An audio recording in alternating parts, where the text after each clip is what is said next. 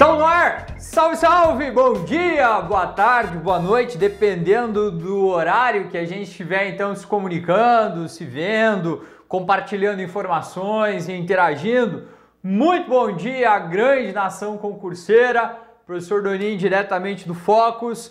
Então, vou estacionar vocês um pouquinho aqui, porque eu tratei de um tema que eu busquei recortar ele, eu busquei lapidar ele um pouquinho, tanto que vocês vão ver é, eu tratar da, da, primeiro dessa questão das medidas econômicas, esse é o, o título completo, posso assim dizer. Opa, deixa eu me acertar aqui com os botões. Esse é o título completo que eu estou aqui, aqui trazendo hoje para nós, que é tratar da burocratização, essa promessa, obviamente, de campanha do Estado, do governo Bolsonaro em relação ao Estado brasileiro com uma então tentativa, com um discurso muito voltado a bater em cima dessa burocratização que nos anos do governo PT foram cada vez mais né, é, é, inchando, podemos assim dizer, crescendo a, a, a massa pública, né, o órgão né, público, e assim necessariamente a gente discute a burocratização,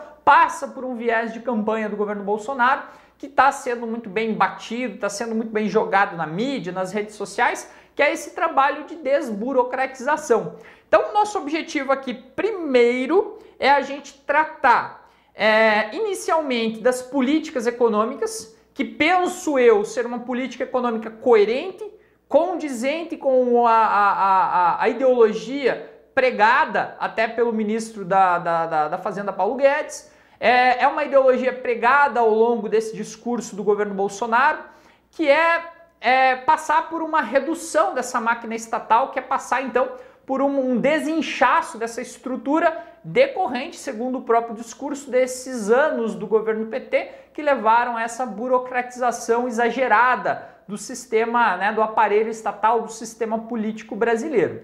Então, tratar disso, eu penso, primeiramente, é coerente, é coerente você tratar de uma política econômica nesse sentido, de um viés ideológico nesse sentido, é coerente com o discurso que vinha sendo pregado, mas mais recentemente, no caso da semana passada, essa política ela bateu em cheio, ela veio em colisão com os principais grupos, com as principais discussões que da prática ou que na prática percebemos no Congresso Nacional Brasileiro acabam enfrentando pelas resistências, pelas principais bancadas. A mais importante, aquela que a gente vem sempre falando, que a gente vem sempre debatendo, que a gente vem sempre jogando na mídia, né? E nas nossas aulas, principalmente falando da bancada do Congresso Nacional, que é a bancada BBB. Lembrou disso? A bancada que não tem nada a ver com o Big Brother Brasil, mas tem a ver com as principais e os principais grupos de liderança, de interesses, de é, um viés bastante é, de, de, interesse político no Congresso Nacional, que é a bancada do boi, da bala e da Bíblia. Então, BBB se refere à influência desses três principais grupos, que são a grande maioria no Congresso Nacional e que por os seus interesses, pelo seu viés, pelo seu, é, pela sua representação de grupo, acabam fazendo uma grande frente, então, no Congresso Nacional. É isso que, é, na primeira análise, se fala da política econômica, desse viés liberal do próprio Paulo Guedes, que muito se discutiu sobre o Bolsonaro, que nunca foi um político no Congresso, pelo menos enquanto deputado, nunca foi um político liberal, mas que levantou essa bandeira do liberalismo e que vendeu muito bem essa bandeira junto com toda a sua equipe econômica, sobretudo o grande Paulo Guedes, que acabou então nesse, nessa última semana retirando as tarifas, revogando as tarifas anti-dumping do leite. Então nós vamos primeiramente fazer uma análise dessa definição dos lobbies, da atuação desses grupos e desses interesses de, de diferentes determinados grupos no Congresso Nacional, o que isso tem a ver com a revogação da tarifa anti-dumping, o que é essa tarifa anti-dumping, e num segundo momento, numa segunda parte, a gente percebeu que na prática isso traz, o que na prática isso é, enfrenta de consequências na nossa política. Porque temos que pensar que esse Congresso Nacional, esse novo é, ciclo político, com a renovação das cadeiras do Congresso, elas se comprometem com uma série de reformas que já vinham sendo implementadas desde o governo Temer, reformas de caráter trabalhista, reforma de caráter previdenciário, a mais urgente, uma reforma de caráter tributário, uma reforma de caráter político e algumas políticas como essas que vamos nos referir. A questão do antidumping, a questão então das, da revogação das tarifas antidumping, elas acertam em cheio, elas colidem é, e diretamente com esse interesse dos principais grupos, os grupos que estão por trás desses principais é, interesses na produção agrícola, esses principais interesses de proteção política e de representação política no Congresso Nacional. Então, aprovar a reforma Previdência, né, é, resumo disso tudo, na segunda parte, na questão mais de fato política, então a política econômica e de fato uma análise mais política, é que isso vai dificultar e criar algumas inimizades, algumas resistências para que alguns desses projetos possam passar. Então, a exemplo do, do, do, da reforma trabalhista que, que o governo Temer tanto defendeu, a iniciativa da reforma né, de um pacote anticrime, de um sistema, portanto, judicial, né, o nosso, nosso Código de Processo Penal, nosso Código Penal, imediatamente essas reformas que têm mais consideração na reforma da Previdência. Então não é o nosso foco, mas é entender que isso vai ter um impacto, isso vai ter um custo na aprovação de algumas dessas medidas, tá? Então, Mota, respondendo até para você, vou tentar responder para a gente entrar dentro dessa discussão. Se eu sou a favor da mesma idade para mulher e homem na aposentadoria, eu vou trazer uma discussão, não vou me posicionar abertamente ou diretamente, depois a gente pode discutir um pouco melhor sobre isso, mas que a gente tem que pensar talvez em duas é, proposições éticas: a ética da convicção e a ética da responsabilidade. Respondendo diretamente para você, Mota, eu penso assim, ó eu gostaria que, segundo as minhas próprias convicções, se possível, que mulher, obviamente, talvez por é, consertar, talvez por sanar, talvez por é, é, compactuar com algumas dessas séries de divergências. Eu queria, eu obviamente, assim, do mais íntimo é, sentimento sincero e muito humilde, que houvesse uma possibilidade de que mulheres se aposentassem mais cedo, de que homens se aposentassem mais tarde, a idade mínima para mulher, em compensação com essa dívida, se bem que essa é uma questão muito polêmica que a gente pode jogar para muitas outras discussões, mas tentando compensar uma suposta dívida, eu gostaria, da minha convicção mais é, interna, que isso pudesse acontecer, que a idade, inclusive, permanecesse dessa forma. Mas a gente tem que pensar, talvez, Mota, que além da ética, da convicção, que é o que nós pensamos, queria eu, talvez, aqui apresentar um projeto de lei em que todo mundo fosse muito feliz, se aposentasse aos 50 anos de idade que todos usufruíssem dos bens que produziram, dos impostos que pagaram, mas a gente por trás disso tudo tem uma responsabilidade muito maior. Eu não tenho que pensar especificamente em um grupo ou no interesse de um grupo ou no meu próprio interesse, mas eu tenho que pensar com a responsabilidade de uma coletividade. A diferença de uma ética da responsabilidade para uma ética da convicção é que a ética da convicção tem que ser deixada de lado, aquilo que eu acredito tem que ser muito deixado de lado, principalmente quando a gente trata de temas muito complexos. Então, essa questão ela é muito delicada, principalmente mota pelo que você está falando. Questão de família, familiar, de dupla jornada de trabalho. É uma questão muito mais complexa que vai muito mais além do que podemos imaginar. Bem, mas vamos lá. Falando dessa questão da burocratização, a burocratização ela é um conceito que, obviamente, foi atribuído aos sistemas políticos mais modernos, em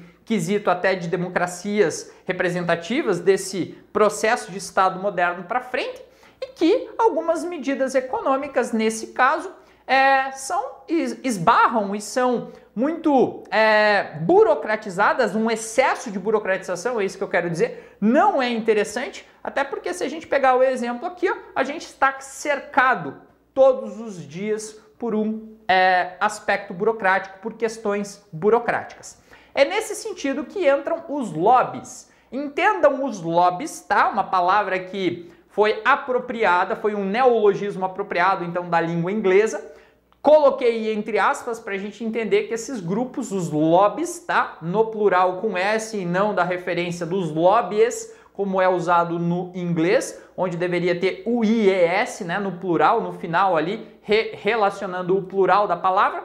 Mas vamos entender lobbies como grupos de ação direta, tá? Direta ou indireta, que fazem ou buscam fazer representação, principalmente perante o Poder Legislativo, perante o Congresso Nacional, de fazer valer os seus interesses. Então, nessa burocratização ou nessa tentativa de desburocratização, como Bolsonaro, como a grande equipe econômica usa o termo de despetização, né, de desinchar essa estrutura que está basicamente contaminada pelos anos e anos de intensa burocratização, mas que enfrentam interesses diretos, enfrentam grupos diretos, como a bancada que nós mencionamos, e a formação desses lobbies. Então, esse cara, mais que boas ideias, falando em especial do governo Bolsonaro, mais que boas ideias, mais que um comprometimento, ele tem que ter uma habilidade política para conseguir manusear, manejar toda essa,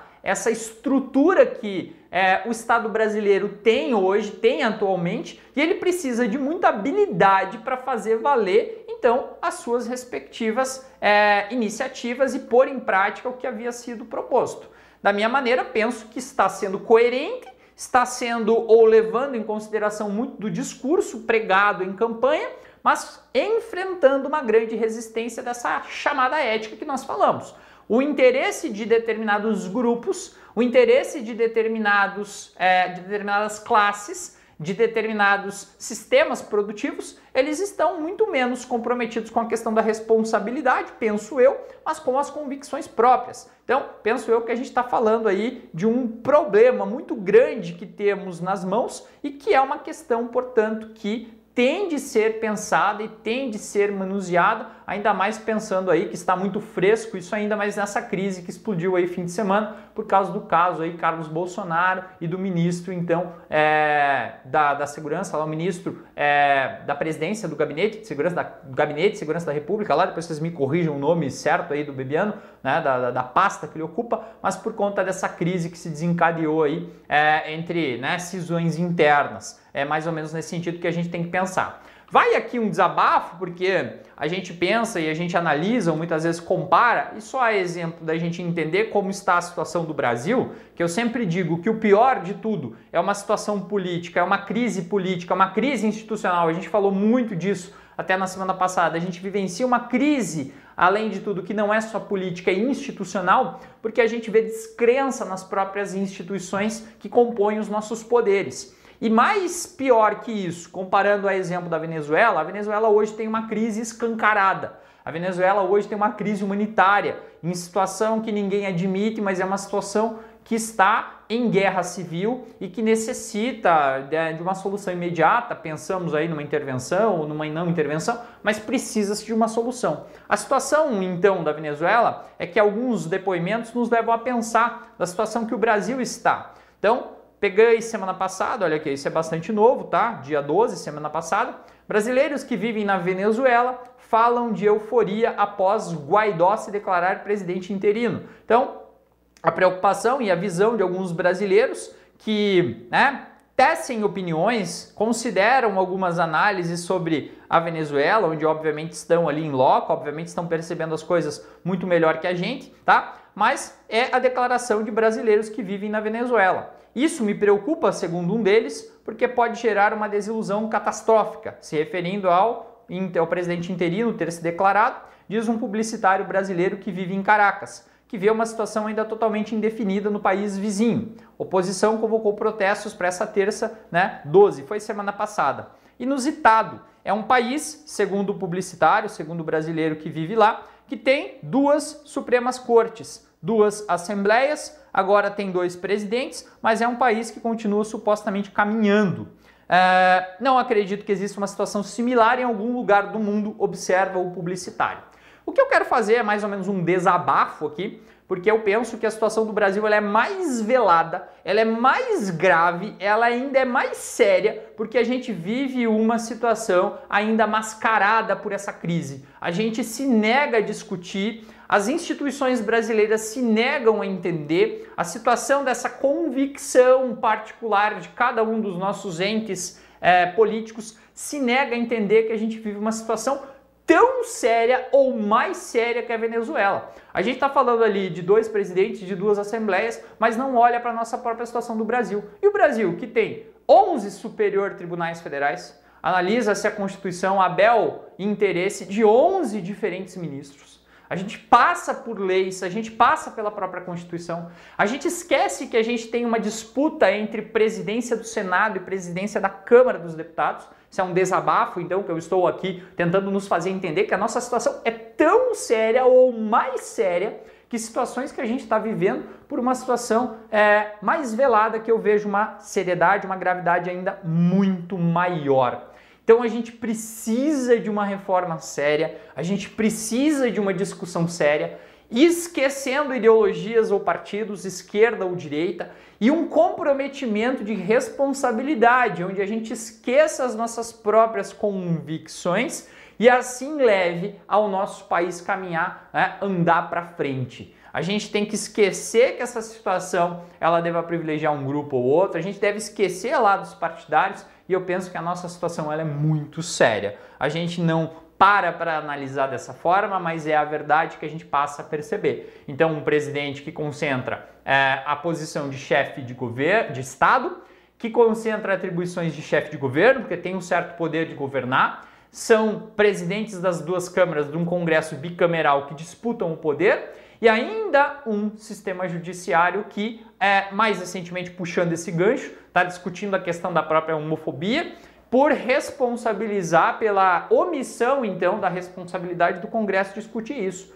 Isso é muito sério. O setor, o, o, o, o, Poder Judiciário, pelo Superior Tribunal Federal, não teria essa competência. Obviamente, vocês acompanharam essa discussão desde quarta passada sobre a criminalização da homofobia, eu acho que em nenhum momento a gente deve discutir que isso não é importante, isso não é necessário. Eu acho que todos devemos concordar que essa criminalização, seja contra qualquer tipo de preconceito, seja necessária, mas o que se está discutindo é que a competência para uma criminalização não deve ser do judiciário e sim do poder legislativo. Então percebemos onde a gente tem um sério problema? A gente tem um entrave que tudo esbarra no Congresso Nacional nessa morosidade desse processo. Não me venha o Superior Tribunal é, Federal dizer que a lei é aplicada, porque a gente sabe que ela é aplicada é, na situação do, do indivíduo de classe é, baixa, no indivíduo de situação desfavorecida, porque aquela protelação, né, aquela tentativa de protelar, de procrastinar, segundo termos jurídicos, a pena, o cumprimento da pena,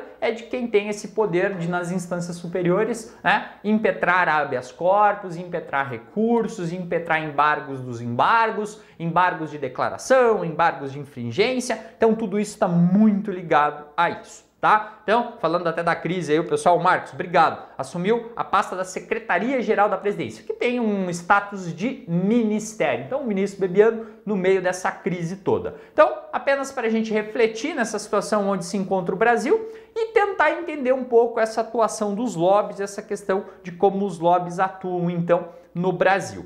Aqui temos uma comparação para fazer, peguei um meme, até fica de sugestão, eu particularmente não conhecia, quem conhece, depois dá um comentário aí. A série Ozark é uma série recente agora, segunda temporada da Netflix, que trata é, de um então um empresário. Ele trata de uma situação, vamos pegar aqui mais ou menos a ideia da, da série, é que ela trata de um lavador de dinheiro que muda-se para uma região dos lagos nos Estados Unidos, a região de Ozark, e que é o oposto do Brasil, é um lugar considerado, né, é um lugar real mas com pitadas de ficção, com pitadas de uma trama né, política. Ele parece uma espécie de House of Cards, mas deslocando os seus protagonistas para frente de ação, quem são os grandes lavadores de dinheiro, que trata na realidade um consultor financeiro que passa então a lavar dinheiro para um cartel mexicano. E a gente tem uma situação de extremos aqui para entender um pouco essa situação do lobby, o lobby que o Brasil vive, porque é mais fácil abrir um cassino fluvial em Ozark do que abrir uma microempresa no Brasil que morre já antes de nascer. A microempresa, pela burocracia, pela quantidade de impostos, pela condição de carga tributária, pela quantidade excessiva de todas as taxas, tarifas, de todas as etapas, ela é algo que está destinada ao fracasso. Que a gente tem que discutir seriamente que o problema pode estar nessa burocratização, pode estar nessa excessiva carga tributária, nessa condição a que tem de se submeter um empresário que esbarra em burocracias que atrasam a vida enquanto é, para o microempresário e facilitam a vida, né? concedem muito mais benefícios, privilégios para a atuação desses grupos que é, atuam diretamente ou indiretamente em favor de algumas classes. Então, Ozark é um exemplo, é uma maneira da gente compreender um pouco esses bastidores da situação e da excessiva burocratização que a gente possa estar sujeito. Então, para termos uma ideia do que pode ser definido, do que pode ser caracterizado como lobby. Agora você vai me perguntar, professor, o lobby no Brasil, ele é crime? Então vamos por partes, porque até fevereiro de 2018, o lobby era uma categoria que não era regulamentada no Brasil, ou seja, não era uma profissão, mas se caracterizava como uma categoria dentro de alguns grupos ou de algumas, é, de algumas prestações de serviços que atuavam é, diretamente sobre alguns interesses. Então, o lobby, entendendo, nem sempre caracteriza crime. O que, que, caracteriza crime? Se a gente pensar corrupção, caracteriza crime. Se a gente pensar é, advocacia administrativa, caracteriza crime. E tráfico de influência caracteriza crime não significa que necessariamente o lobby sempre esteja atrelado à corrupção e à prática de crimes. A prática de lobby, na realidade, ela é muito mais antiga, ela é uma, uma, uma, uma difusão, ela é uma prática que veio do antigo, é, da antiga monarquia, da antiga relação entre a monarquia, entre a nobreza e a classe política na Inglaterra ela veio crescendo muito forte nos Estados Unidos e se esparramou diferente, é, em diferentes lugares do mundo por frentes de interesses que vão buscar legitimar, vão buscar legislar em torno de alguns respectivos grupos. O lobby nasce então nesse sentido, passando então a ideia de lobby, que é nada mais como a ideia de um grupo de pessoas com um interesse em comum mas é usada geralmente para definir esse grupo de pessoas que se reúne para influenciar em decisões e defender interesses em comum. Lá daquele conceito, daquela origem do termo lobby, ela se referia então ao encontro da nobreza com a classe política no Reino Unido, que se encontrava nos lobbies, nos corredores, então nas áreas dos halls que antecedem a sala da Câmara dos Lores, a Câmara dos Comuns, onde se usava então essa prática de influência.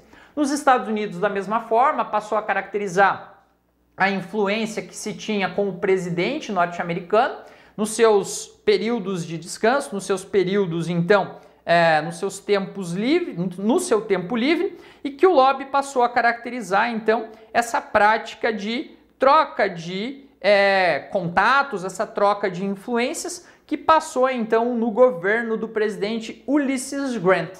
Ele então recorria ao lobby do hotel, o corredor, para fumar o seu charuto, que era onde algumas pessoas o abordavam, alguns é, grupos privilegiados acabavam abordando no sentido de tentar fazer uma espécie de negociação, uma espécie de acordo por detrás de tudo isso.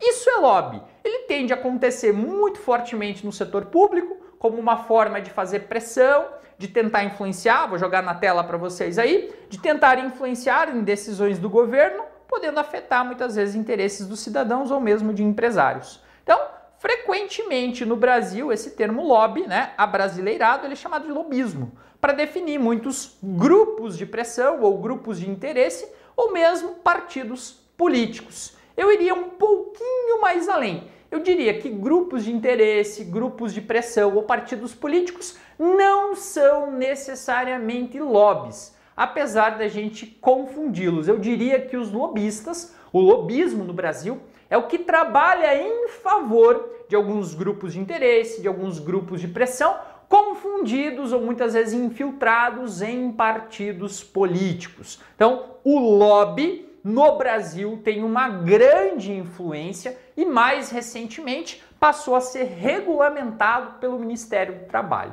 Sabia disso? Então, até pouco tempo, até fevereiro de 2018, era uma profissão não regulamentada que passou a ser reconhecida como categoria profissional. Com qual nome, professor? É o profissional de relações institucionais governamentais. Olha que bonito. É esse grupo que, segundo a regulamentação, a prática da lei, é o defensor de interesses. Agora, cabe a gente desconstruir um pouco isso. O Ministério do Trabalho, então, cadastrando e reconhecendo a categoria de profissional de relações institucionais e governamentais, aponta e enquadra a função de defensores de interesses. Agora vamos lá para vocês. Que interesses são esses? Quais grupos estão por trás desses lobbies? Quais são os seus objetivos? Obviamente que a gente pode fazer uma abordagem positiva do lobby, que venha, segundo alguns grupos e alguns ditames legais, trazer mais transparência, trazer mais clareza às relações institucionais, mas obviamente que o lobby pode ser usado para muita coisa ruim. Pode ser usado nesse caso por essas vantagens. Então o pessoal aqui até está falando, Mota, a política pela política, tá? Viraram o fim e não o meio. Então, acho que eu concordo com você, os problemas estruturais estão aí. Tá? A política vira um meio para se alcançar alguma coisa.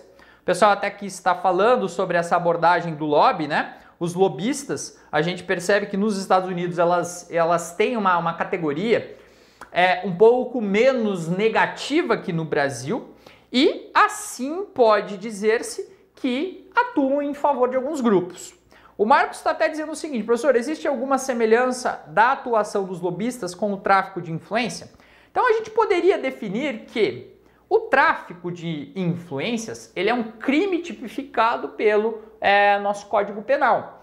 A utilização do lobby pode ser é, recorrente em tráfico de influências. Agora, não significa que todos os lobistas sejam criminosos, sejam pessoas né, com um impacto negativo na sociedade. O lobismo pode servir, pode ser pautado por uma condição bastante ética. Pegando a definição aqui do próprio lobby, ele pode trazer coisas muito positivas. Então, são coisas distintas, Marcos mas que eventualmente nas mãos erradas podem recair a interesses escusos. Então, dando um exemplo aqui, ó, o lobby, a sua influência no Brasil, são relações institucionais, governamentais, chamada também de consultoria. São as várias as denominações para a gente identificar profissionais que exercem influência de forma direta ou indireta, para defender direito, defender interesses de alguém junto a órgãos públicos ou privados Entretanto, apesar de tantos nomes, uma palavra abrangeria esse conceito,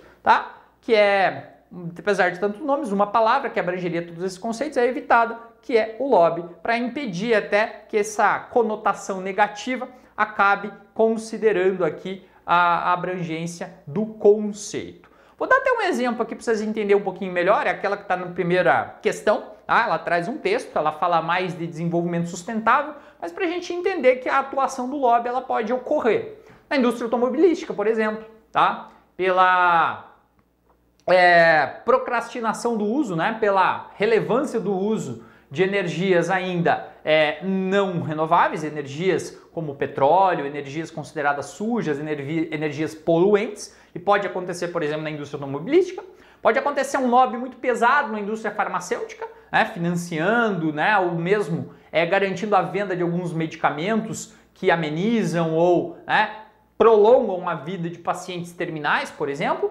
Pode acontecer um lobby, pode acontecer uma atuação de lobby muito pesada com o cigarro, com a indústria de bebidas, em todas as áreas é possível a gente perceber isso. Então, o desenvolvimento sustentável, nesse caso aqui, ó, pela atuação dos lobbies, para André Skini, pesquisador do Centro de Inovação para Mobilidade e Mudança Social, a implementação das metas de desenvolvimento sustentável definidas na Conferência Rio realizada em 2012, não ocorre com a intensidade e o ritmo desejados. Então, a implementação das metas do desenvolvimento sustentável é uma grande é, condição política, uma grande política que enfrenta a oposição direta com lobbies no mundo todo. Vou colocar aqui né, o lobby entre aspas, ou os lobbies entre aspas, para a gente entender.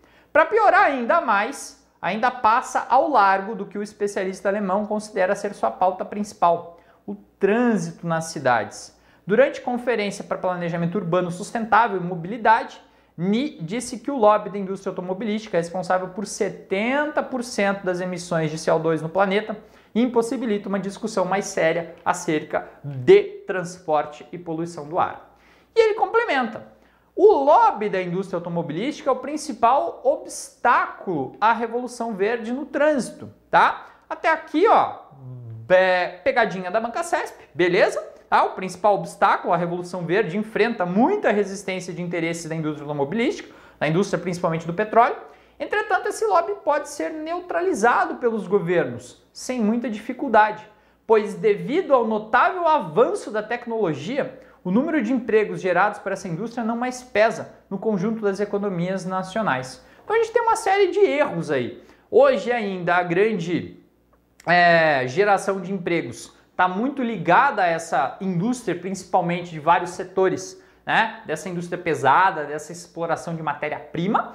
E ainda assim é muito difícil você neutralizar completamente essa indústria automobilística, essa indústria com interesses pela atuação de lobbies, ah, é bem expressivo essa consideração hoje da atuação dos lobbies. Tem um filme muito bem que trabalha essa questão do lobby antes que eu é, abordei na questão da indústria do cigarro, que é aquele filme Obrigado por Fumar. É algo mais ou menos assim. Procura lá, você vai achar e principalmente vai encontrar ali essa atuação desses grupos em favor principalmente da legalização e da ainda do comércio, da venda de toda essa indústria ligada ao cigarro.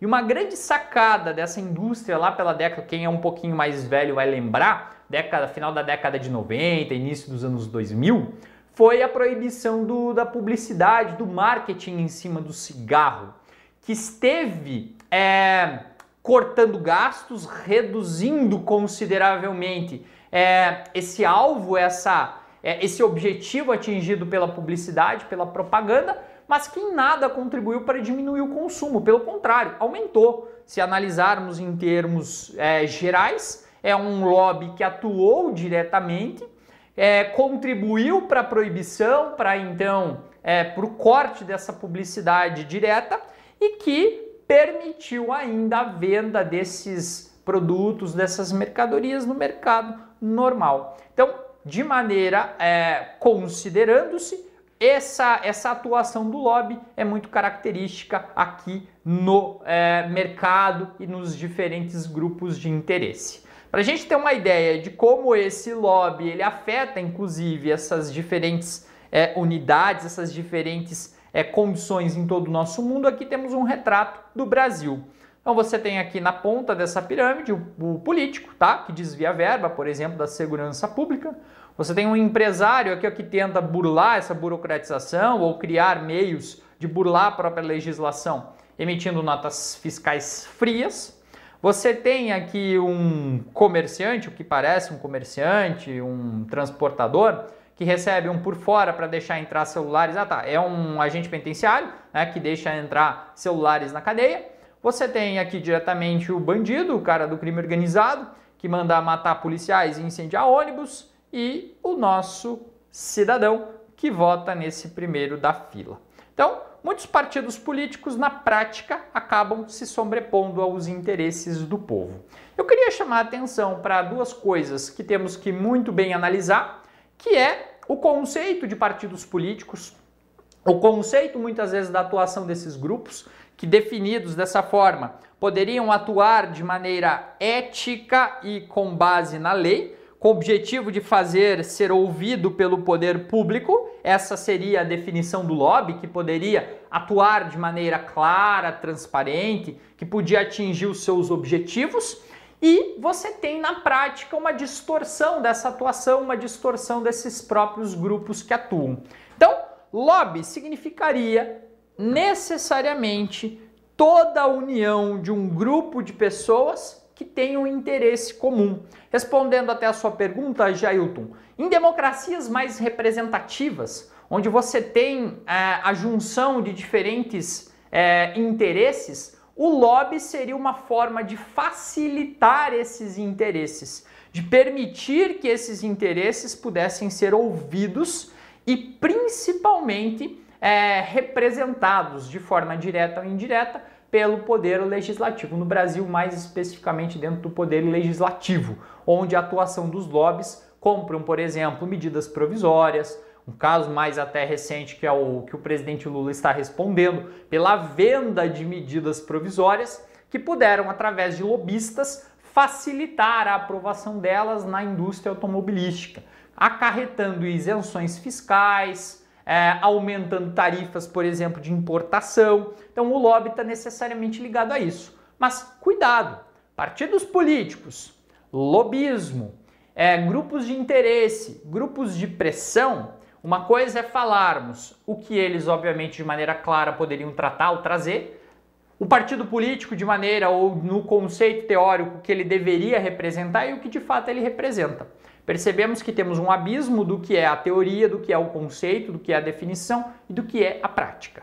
Percebemos a diferença? Então, estes interesses muitas vezes, tá? Até está aparecendo ali, Gisele, que ele pode representar interesses privados frente ao poder público. Então, antes aparecia ali, representam interesses de grupos de interesses privados frente ao poder público. Agora, a atividade poderia efetivamente ser uma atividade ilícita, legal, com base nos preceitos éticos, com base nos preceitos morais, com base no preceito da legislação. A grande questão é que a lacuna que se abre, o grande, o grande abismo que se abre entre a própria regulamentação do lobismo no Brasil ela passa por interesses que muitas vezes a gente não entende muito bem. Até fazendo um complemento, Gisele, desde fevereiro de 2018, quando o Ministério do Trabalho passou a reconhecer a atividade de lobismo no Brasil, foram dois os é, parlamentares que é, levaram a iniciativa que passou pelo Congresso.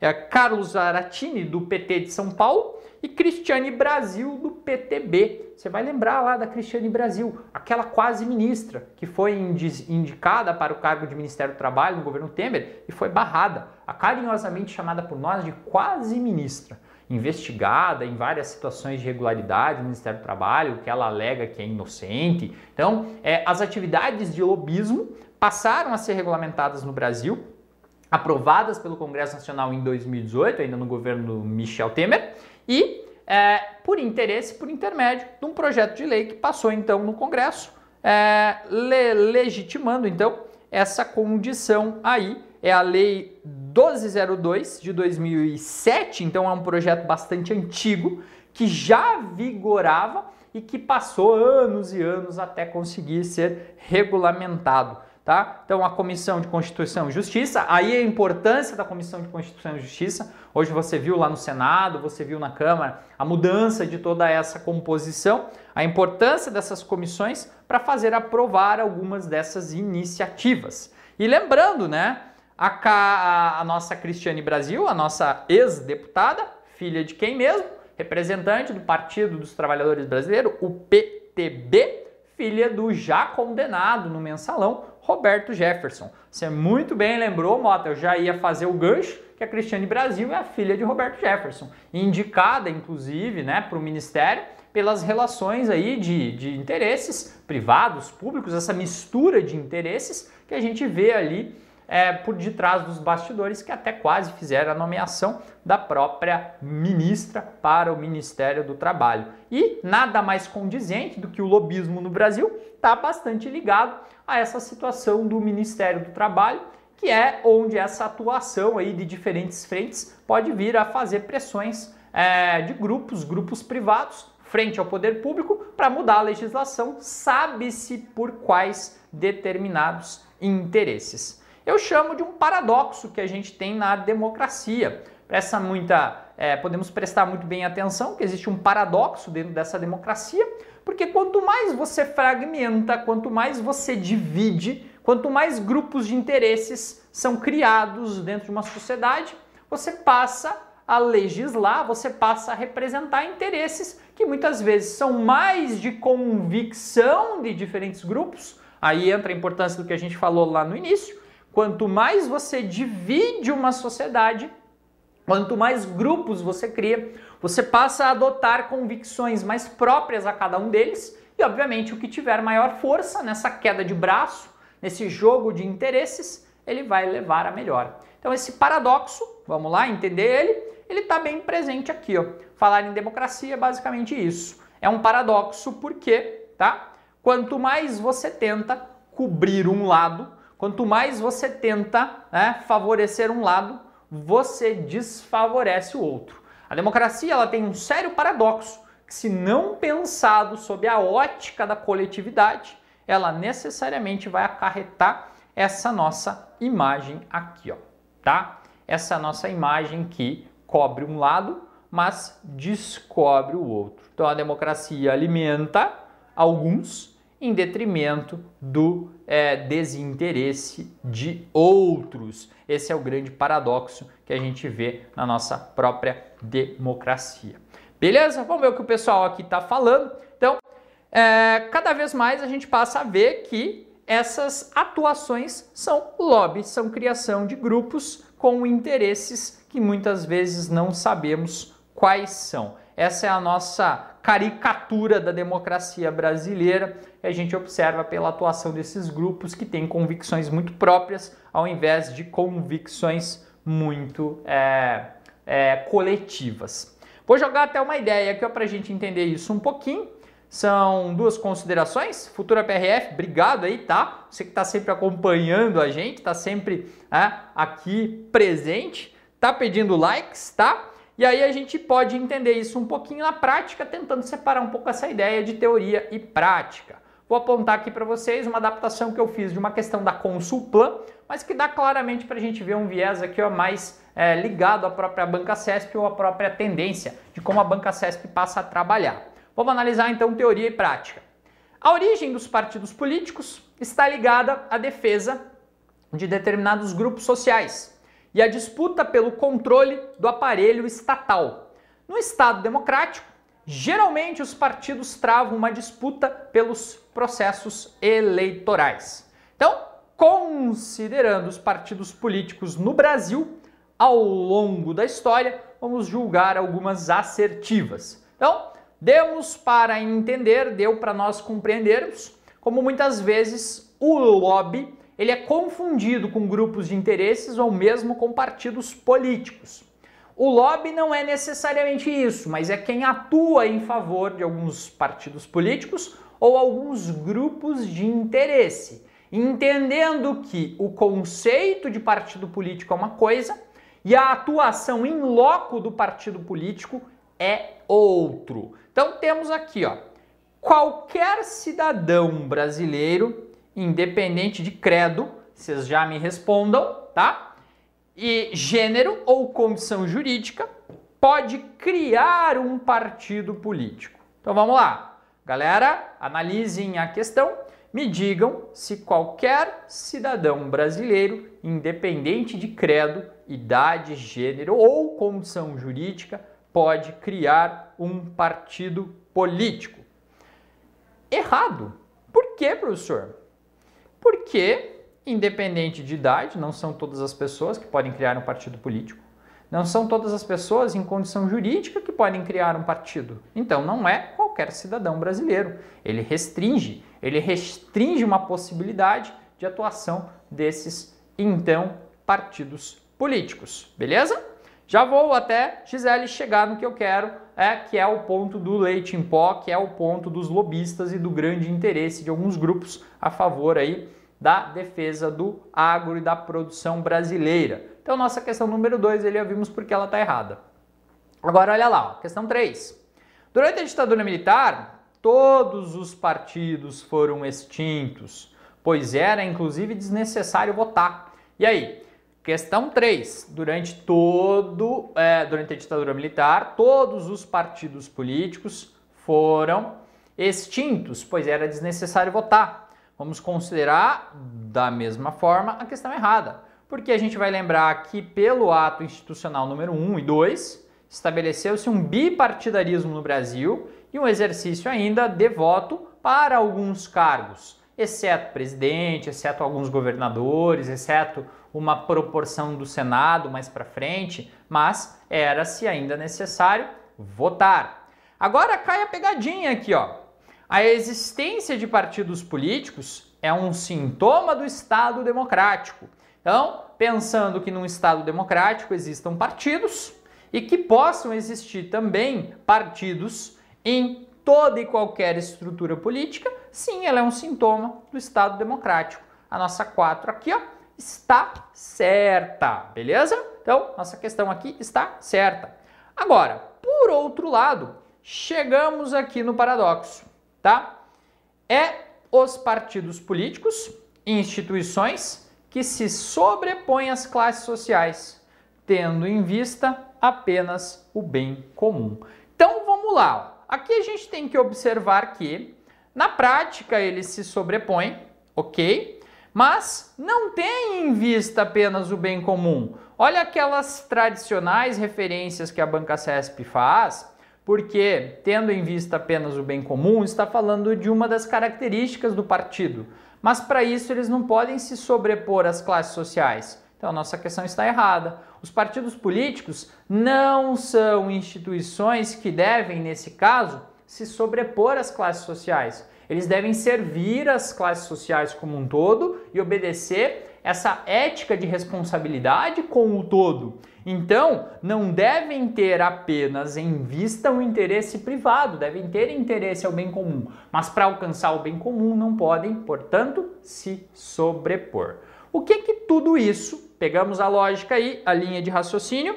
Então, se a gente analisar dessa forma, a questão do leite, a questão mais recente de algumas revogações de tarifas que chegamos a mencionar, chegamos a falar, que são coerentes. A política liberal do ministro Paulo Guedes, a bandeira levantada, ela é coerente com o discurso de campanha, ela é coerente com esses interesses. Obviamente que interesses de uma maior abertura de mercado, um desinchaço, uma desburocratização da máquina estatal, mas ela obviamente esbarra em situações ligadas a essa situação dos lobbies. O que que mais recentemente, na semana passada, dia 8 de fevereiro, passou a acontecer? Governo retira tarifa sobre importação de leite europeu. Produtores reclamam absurdo. Vou então explicar o que é que consiste essa situação do dumping, essa situação então da revogação da então tarifa anti-dumping. Quando a gente fala em dumping, então pegando a lógica aqui, ó, dumping é a referência, é, a, é o conceito, a palavra ligada então à ação de colocar a venda de alguns produtos a venda de algumas mercadorias é, como iniciativa de queima de estoque, como iniciativa de liquidação. A palavra dump do inglês ela vem como esvaziar, descarregar, se livrar de uma determinada mercadoria de um determinado sistema produtivo. Então, é literalmente exportar esses produtos com a iniciativa de inundar um mercado, inundar um determinado setor de mercado consumidor. E que no Brasil, até então, desde 2001, existia uma espécie de tarifa anti-dumping, que consistia literalmente por pressão de grupos de produção brasileiros, setores latifundiários, que incidia um imposto de 14% no caso da União Europeia e 3% no caso da Nova Zelândia, mais a incidência dos seus 28% de importação sobre leite em pó, leite desnatado, o leite de maneira geral produzido fora do Brasil. Então, explicando, o que o ministro Paulo Guedes efetuou nessa última semana foi retirar, zerar essa tarifa antidumping da importação do leite europeu. Então, a taxa antes de 14,8% praticada desde 2001, no caso da produção da União Europeia, e do produto da Nova Zelândia de 3,8%, tá? O Ministério da Agricultura diz que estuda meios de minimizar impactos da suspensão. Então, longe de eu querer aqui dizer qual é dizer qual é a melhor saída, qual é o melhor caminho, qual é a melhor iniciativa do governo brasileiro, longe de a gente tomar partidos de um lado ou de outro, temos que entender que, por um lado, você inibindo a importação de produtos, você criando tarifas como o antidumping, né? impedindo há muitas é, argumentações no sentido de que a produção europeia ela quer se desfazer de produtos já vencidos. Penso eu, acho que ser uma análise generalizada e absurda. Acho que o Ministério ou as agências de fiscalização não deveriam, nesse caso, permitir ou a circulação ou mesmo a venda de produtos vencidos, o que eu acho que não é o caso, tá? Acho que há uma, uma supervalorização desse discurso né, do, das tarifas antidumping, há uma certa valorização, uma certa pressão, falando nosso português aqui, desses grupos de interesse sobre o governo, para que aqui então se venda, se crie uma espécie de monopolização. Hoje no Brasil são em torno de 1,8 milhão de produtores de leite que são afetados diretamente com essa revogação da tarifa. Mas aí a gente tem que parar e pensar. Isso não permite ou não poderia permitir que a convicção de alguns produtores e o interesse desses produtores direto fizessem a gente pagar um leite mais caro. A grande questão, acho que a gente tem que inverter aqui é entender que se o leite vindo de fora ele é mais barato, é porque uma série de outras considerações são levadas no fator do preço final dessa produção. A gente tem que talvez entender que a produção do leite brasileiro ela tem um alto índice, de custo, uma alta incidência de custos no seu preço final, porque no Brasil há uma burocratização, há uma taxa tributária alta, há uma instabilidade provavelmente ligada à questão da terra, há uma série de elementos que o Estado em parte é culpado por isso. Se a gente permitisse uma maior circulação, se a gente permitisse uma abertura de mercado, aí entendendo a lógica liberal, a gente teria possibilidade de fazer este leite brasileiro ser mais competitivo, ser mais atrativo com preços menores. O que não pode é a gente se submeter a pagar um leite mais caro simplesmente por pressão de alguns grupos, como o governo, assumindo é, tarifas, tarifas, portanto, nesse sentido, que estão submetendo a gente a pagar mais caro por um produto. Isso é absurdo. Aí a gente volta na ética da convicção com a ética da responsabilidade. A convicção de alguns grupos não podem se sobrepor ao interesse. Por que não brigamos juntos? Vamos reduzir o Estado, reduzir a carga tributária, vamos permitir uma maior flexibilização desses produtores e assim tornar o nosso leite mais competitivo. Percebeu o grande problema do Brasil? Então, voltando à nossa situação aqui, ó, o governo retira a tarifa sobre importação de leite europeu a tarifa, a famosa tarifa antidumping. Olha aqui que tendenciosa essa é, imagem aqui, o que nós vemos.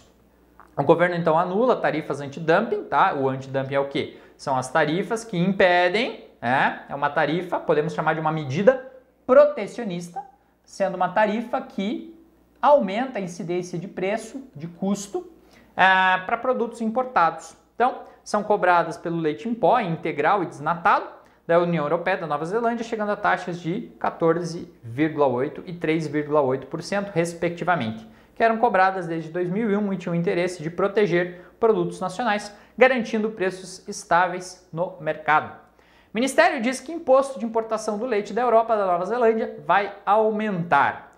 Ou seja, prestando atenção, uma semana antes, a questão saiu quase uma semana antes, a, a medida saiu no dia 8, no dia 12, há uma pressão por parte desses lobbies que fazem então o Ministério é, rever a taxa de importação e aumentar novamente, criar novas tarifas antidumping. De acordo com a pasta da Agricultura, o aumento vai compensar fim das taxas que protegiam produtos nacionais de produtos importados abaixo do custo no mercado interno. Então, o que nós temos que pensar aqui? Ó?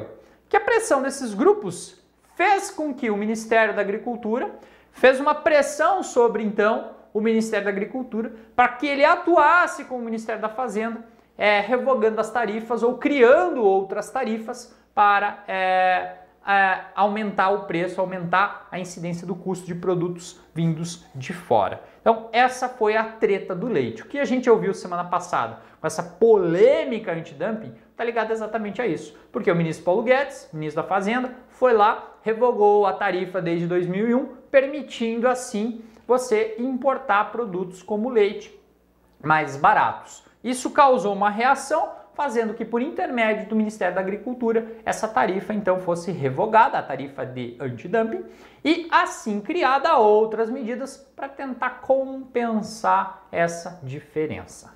Legal? Então é mais ou menos essa treta que deu aí. Ó. A Gisele está falando assim: ó, precisamos entender também que os países importadores podem aumentar suas tarifas para nossos produtos. Sim, Gisele, e isso acontece muito, tá? Não vamos pensar que, de certa forma, a União Europeia, que tem uma competição muito acirrada com produtos brasileiros, eles também não façam, eles também não incidam sobre é, tarifas, sobre é, medidas econômicas antidumping, para que os produtos brasileiros, obviamente, não sejam mais comprados que os próprios produtos deles. O que eu penso que não pode, é um extremo absurdo, é a gente se submeter a pagar um preço, né, um custo mais caro no leite nacional, sendo que a gente teria opções muito mais viáveis. E eu vou mais além disso, Gisele. Vamos pensar no combustível. Faça a mesma análise com o combustível pagamos taxas absurdas de combustível, submetemos a um preço do petróleo que só cai, mas para nós o combustível só sobe, porque há essa, essa tentativa aí de favorecer, há essa iniciativa aí de favorecer os produtores de cana com o aumento da incidência da mistura, da proporção da mistura de álcool na gasolina. Vamos só voltar um pouco mais atrás, Gisele, para fazer uma linha de raciocínio nesse sentido. Desde 1970 se criou o programa Pro Álcool qual era a iniciativa do programa Álcool? É reduzir o impacto da oscilação do preço do petróleo para que a gente não estivesse submetido tanto à oscilação do, do, do, do, do, do ah, me fugiu o nome, para que não submeta tanto a, a, a, a, oscilação do produto, né, que é um produto comercializado com base no, no, no, mercado internacional, e que assim a gente pudesse ter essa proporção de mistura com álcool, que começou com 6% de álcool na mistura do combustível. Quanto é que está a mistura do combustível, do álcool no combustível gasolina hoje? Hoje falando em 2019. A lei estabelece, na teoria, que seja 27% máximo da proporção de álcool na gasolina.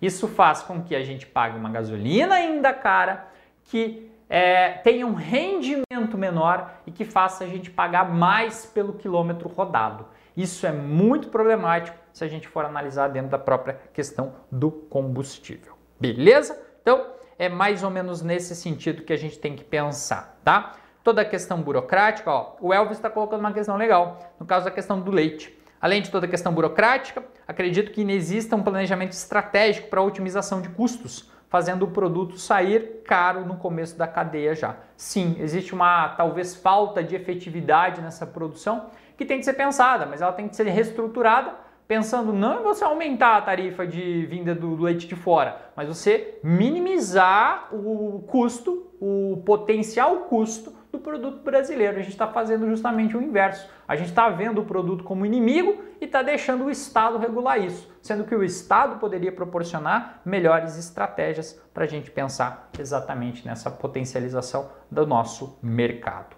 Olha só que absurdo, e essa é a última questão que eu gostaria de colocar. Essa é do site, eu não tenho o site aqui, mas já confiro. É Brasil de Fato. Essa é uma reportagem, depois você pode jogar no Google e você pode encontrar lá essa matéria completa. É uma matéria referente à importação de leite, a consequência política então dessa pressão dos lobbies, importação de leite, como Paulo Guedes conseguiu desagradar a MST e agronegócio. Então, o agronegócio ligado ao MST. Medida de por fim a taxa antidumping ameaçou 1,17 milhão de produtores. Antes eu acho que eu falei 1,8, tá? Uma variação um pouquinho menor, tá? Leva em consideração a minha margem de erro.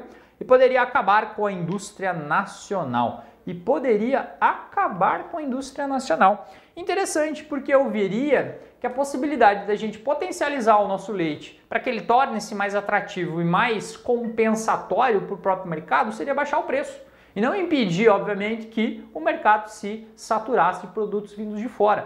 Então precisamos de estratégia para isso. O imposto tem esse nome porque tem o objetivo de evitar a prática de dumping, ou seja, impedir a concorrência desleal praticada por esses países que também têm um grande subsídio de leite em pó estocado é, em seus governos locais, o que faz com que seus produtos cheguem ao mercado brasileiro, quando desconsideradas as taxas, com um custo muito menor.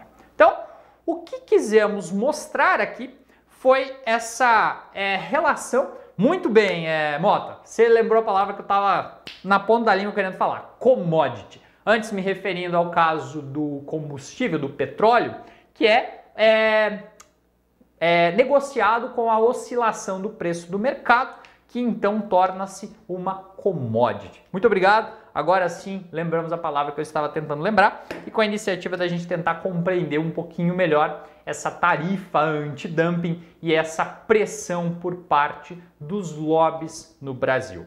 Quem gostou da aula, galera, manda um like aí. Podem fazer algumas questões, alguns paralelos, mas o objetivo era a gente tentar entender um pouco melhor o que burocratização tem a ver com atuação de grupos privados em favor de interesses específicos, em favor de interesses com o poder público e o que a atuação muitas vezes desses partidos políticos gera uma consequência bastante negativa. Porque falamos que a primeira análise era nos referirmos ao ponto principal da política econômica, mas que para o objetivo de outras iniciativas ou outras reformas, como a da Previdência, causa uma insatisfação e uma inimizade muito grande, um clima de inimizade muito grande para que essas propostas possam passar no Congresso Nacional. Beleza? Galera, agradeço pelo espaço, agradeço pela oportunidade. Podem fazer um grande contato lá pelas redes sociais, procura pelo Instagram Donin Rodrigo ou pelo Facebook Rodrigo Donin. Faz o contato, a gente troca uma ideia, passa algumas informações adicionais. Quem quer se aprofundar um pouquinho mais no assunto, podemos ver de uma outra perspectiva. O que não podemos é ficarmos restritos a uma visão do agronegócio, uma visão exclusiva, por exemplo, dos grupos de pressão, MST, por exemplo, mas termos uma outra possibilidade de questionar e até mesmo para vocês argumentarem em possíveis é, textos dissertativo, em redações, que a questão tem que ser analisada pelo próprio Estado. O Estado tem que ceder um pouquinho e assim a gente pode pensar um pouco mais nessa responsabilidade do coletivo. Obrigado, gente! Uma boa semana para todos e estamos juntos. Até passar. Para passar, tem que ser focos. Um grande abraço e até lá!